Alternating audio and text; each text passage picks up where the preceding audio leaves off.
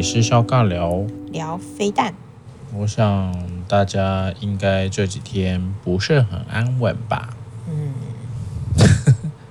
还是还好？嗯，可能还好，对不对？我觉得大部分人好像都觉得哦，很常态化。你说飞弹吗？飞弹绝对不是常态啊。但是，嗯、但是我想大家对于这一次这个美国老奶奶来，那大家这种。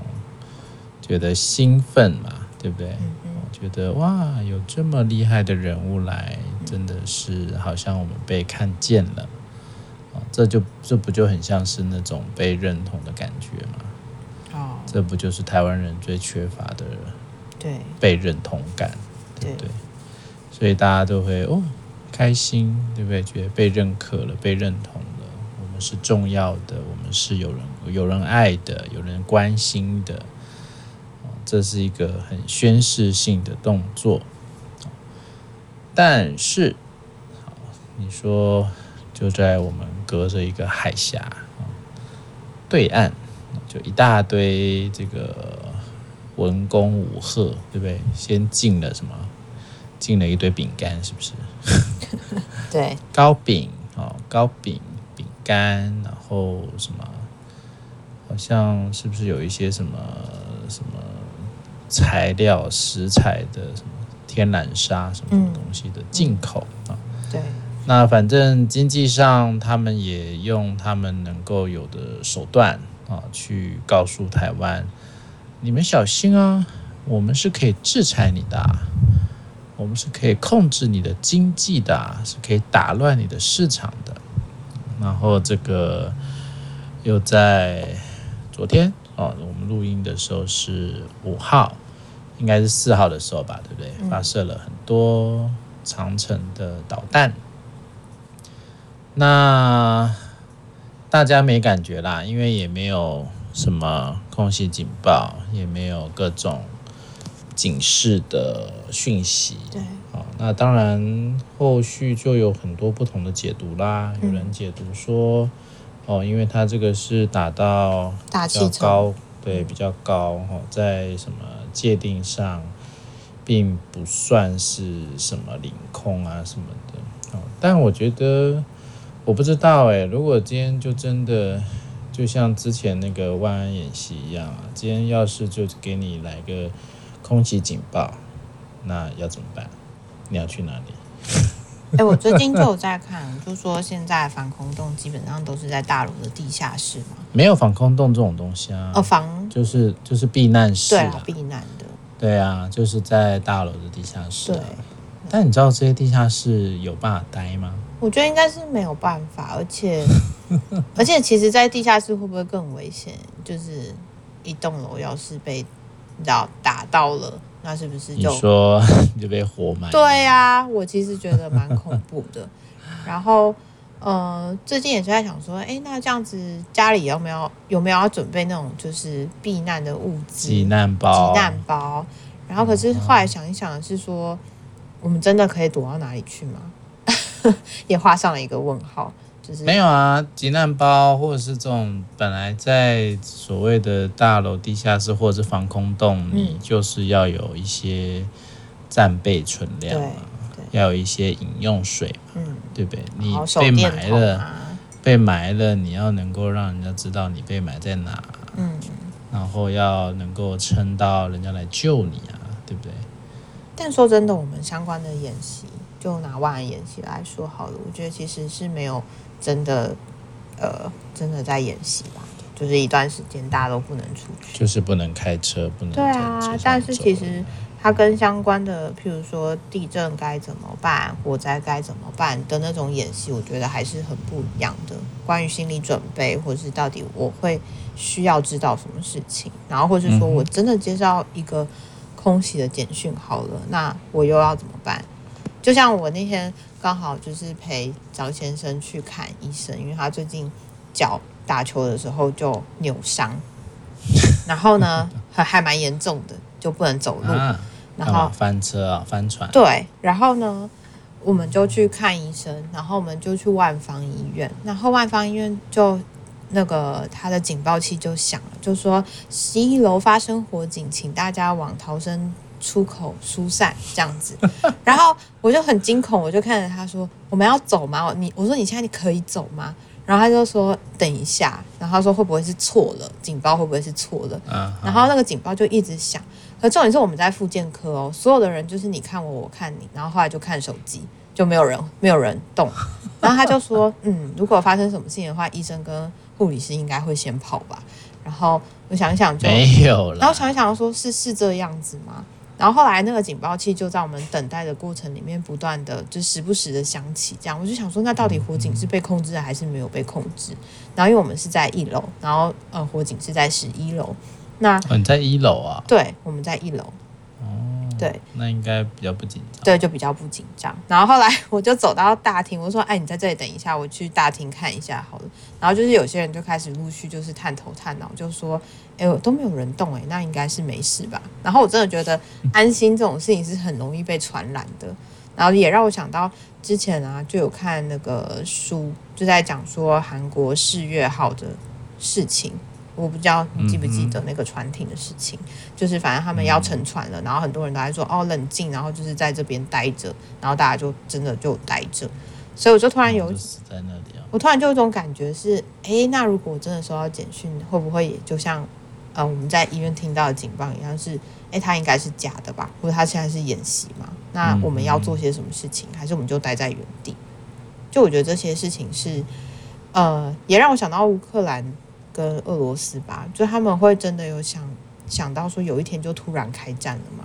还是他们那一天的感觉是什么？等到第一发出来的时候才有感觉。对啊，因为我记得在乌克兰跟俄罗斯开战之前，那时候好像还有新闻在采访说，哦，台湾最近鸡蛋的物价大飙升，然后就有人访问乌克兰，就说，哦，没有，我们的物价一切都很稳定啊，虽然我们也常常就跟台湾一样，在一个好像。对方就要打过来的状态，但是我们的物价都很稳定，然后他们也从来没有想过说战争会发生，所以我觉得毕竟已经不是以前像什么一战、二战那时候了，对，已经距离战争很久很久了，所以像乌克兰其实也是好多年才有一个比较大型的战争嘛。其实大家比较想到的就是呃，比较是中东地区啦，或者是比较早期的那个一。伊拉克啊，嗯、这种什么沙漠啊，第三世界，对这个其实当然一些内战之类的那个当然还是存在嘛，哦，但是我们一般在讲的这种好像比较国跟国里面比较大型的战争，甚至我想对于台湾人来讲，这已经都是在教科书里面的东西了，嗯，对不对？嗯、我们就是没有一个没有这一种。也你也不能说不叫忧患意识啊，但是其实大家都不会想象说，哎，居然这个年代还有在打仗这件事。所以那时候乌克兰的事的时候，大家其实也是觉得不可思议的。对啊，对。我相信，我相信就是在当我们从新闻报道看到那个断垣残壁啊，哦，飞弹啊，然后大家躲防空洞，你也才真的有感觉，哎，真的在打仗。嗯，我觉得台湾到时候应该也会是这样了。如果真的人家打来的时候。也一定就是说啊，什么地方被炸啦？说啊，真的飞弹来了，可能才会开始那个有感觉。要不然一直以来你就觉得说没有吧，骗人的吧，只是在玩吧。应该也不会觉得说是在玩啦，但是我们好像就是在这样子的紧绷或是危险平衡里面，就是习惯了。人真的好容易你，你根本不会觉得是要打仗啊，你根本也不晓得什么叫打仗，对吧？就算是国防部那些人，我想打没打过仗的人是多数吧？嗯，对不对？谁打过仗？没有人打过仗啊。老兵吧？对吗？老兵都已经不知道失智，不知道死去哪里了啊。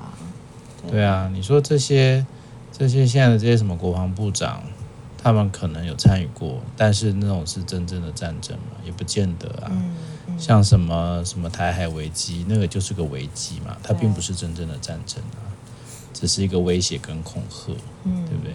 你说那种什么八二三炮弹，那个早就应该都已经好都已经走了吧，对不对？对，只剩下菜刀啦。所以，所以对我来讲，我觉得当然不是说大家什么叫没有忧患意识，也不是这样。但因为这个时代，大家对于战争这种事情其实已经没有概念了。所以你说。到底今天我们要怎么去预备呢？就像我们后来今天才知道有飞弹从我们天空上飞过去，头上飞过去。虽然那个很高很高，高到你可能没有任何感觉，但是其实它这个还是飞过我们台湾。如果如果我觉得那个感觉是它今天可以飞过台湾，是不是表示它也可以落在它想要降落的地方？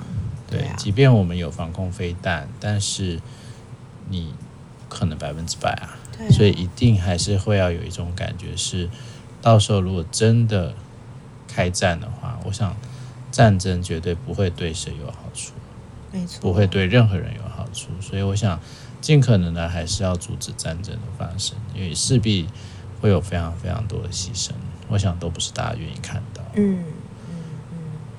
但很可惜啦，我们的我们的局势啊，说实在的，你今天要让台湾人已经被压制了这么久的时间，然后能够有一个被认同的人来看看你，对不对？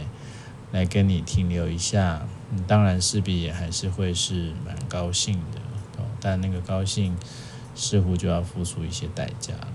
或者是那个局势到底现在会怎么样？你会不会很担心？我那时候其实比较担心的叫擦枪走火啦。我不认为对方会很真实的要做开战这件事，但是我我觉得在一个系统里面总是有一些比较激进的人，对，或者总是会有一些他就是才不管你是谁，他就觉得我不行，我不能看到台湾这样，我就是要发射飞弹。他也许只是一个。飞弹控制的一个人，一个工作人员而已，但他很有可能他就发射了。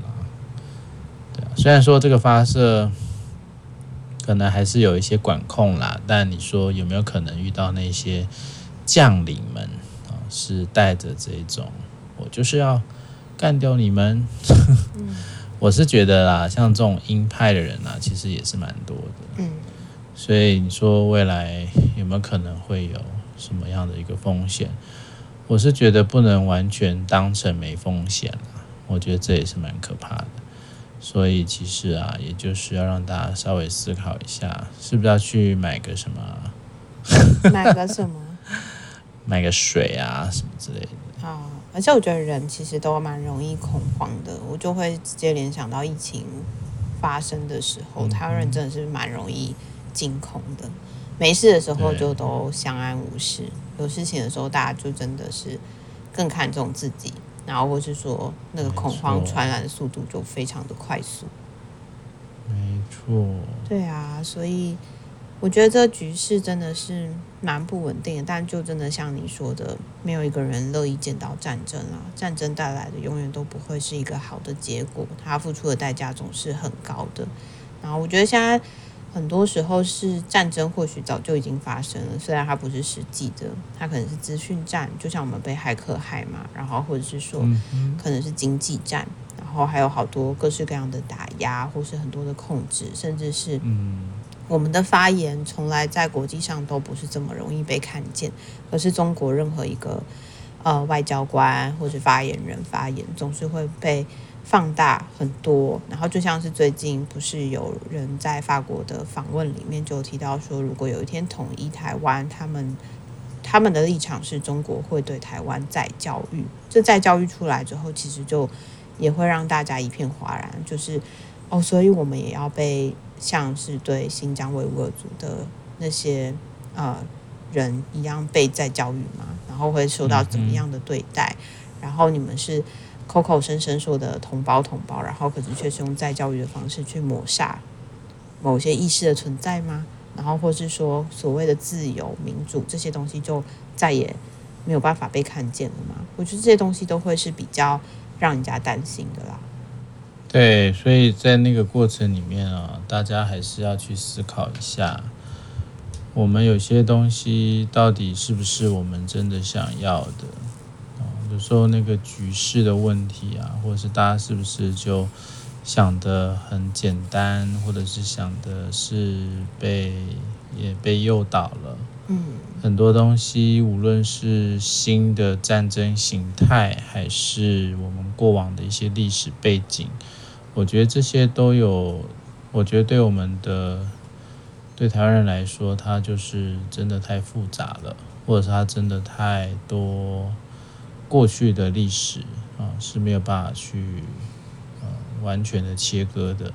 但是就是因为太多太多这样的一个讯息，所以更需要大家好好的去思考一下，到底对我们来讲，我们要的是什么啊？或者是每一个人在面对这样的情境，有可能会引发很多的战争冲突啦，可能会引发很多的，无论是我们台湾自己里面的一些纷乱啊，还是这个在呃国际社会上所带来的一些状况，我想这个可能大家都要。我觉得要更用力的去思考，或者是更小心的去求证哦。就是很多时候很担心啊，因为现在很多资讯战嘛，认知作战这件事情，其实会非常容易，也并不是一定是外部来的，也很有可能是我们自己岛内，对不对？岛内的一些状况。所以对我来讲了，我觉得可能有有有点时间的话，要稍微的去看一下你们家地下室吧。对啊，对不对？如果你今天在台中的话，你的你的地下室在哪里？就在楼下。你知道你有去过吗？有啊，有去过啊，停车的地方啊。啊，就停车场。对啊。哦，那停车场要躲哪里？停车场超热的。很热，而且我感觉我会不会就先热死？我感觉我会闷死在里面。那要放个什么啊？你也没有电，对不对？所以你只能带把扇子，天，所以可能要准备很多那个非要电源供电的一些物品哦。对啊，对不对？以前不是有那种什么手摇式的手电筒？现在好少这种东西，转转转的那种手电筒，然后可能也有转转转的电风扇吧。太累了，就是你用人力去充电，对，太悲伤了。这是很有可能出现的，但我觉得要准备的东西真的好多哦。台湾的电力又这么脆弱，对，我们现在真的好脆弱，一直都在危险超标。你都还没有打仗就缺电，然后又冷气不良，什么东西的坏掉，到时候不是那么不是说修就修诶，到时候你也没人修，也没材料修。对呀。哇，那时候热死，那时候真的是用就不给你电，然后让你热死就够了，对吗？热个你几天，你就没办法打仗，就投降，对对不对？民众就受不了了，说我们投降了，我们要有电啦，快点投降。但我觉得，真的在这种危机动荡的时候啊，就会引起更多人的不安呢。那个不安是对于未来，然后对于自己，然后对于认同，有太多太多的不安会发生了。嗯我到底现在做的这一切是为了什么而做准备？我到底会需要准备到什么程度才可以让自己的未来是安心或是可以被看见的？这些东西其实是我猜对很多年轻人来说也都会是带来蛮大的不确定感。这不确定感其实是蛮不舒服的。然后，尤其是在台湾本来就已经蛮动荡了，我们自己内部就有很多的经济挑战啊。然后，很多人都会说是失落的一代啊，被压榨的一代啊，或者是说是一个相对灰暗的一代。然后，你在遇到这种动荡的时候，我觉得就会更挑战你是怎么去看见你自己的。然后，甚至是说我们的位置又是这么的为难，好像我们很看重所谓的人，但很多时候在岛内也不是真的这么看重。我觉得其实有蛮多的。冲突跟矛盾是在这样的动荡里面特别被凸显出来的吧？唯有在危机的时候，嗯，对啊，才会更有感觉，说我们是谁，然后我们可以做些什么事。所以，其实我觉得在这种时代哦，大家要更冷静了。很多东西哦，它在一个很被挑起情绪的状况底下，你是没有办法做出很好的判断的。啊，甚至在这种集体的意识底下，或者是很意识形态的作为啊，其实你很常就会陷入到一个困境。那我只是觉得，好像会在未来的可能几年吧，都会需要给自己一些这样的准备吧，或者跟你的家人、跟你的孩子好好的聊一下这个部分，我觉得那都是很重要的事情。好吧，希望这个飞弹呢。哦，就是不要落到我们的岛上啊，不要造成人员的伤亡哦，也希望这个战争不要发生哦，可以用更理性啊、更有智慧的方式来处理我们跟对岸的一些冲突。嗯，好啦，希望大家一切平安啦，世界和平，拜拜。世界和平，拜拜。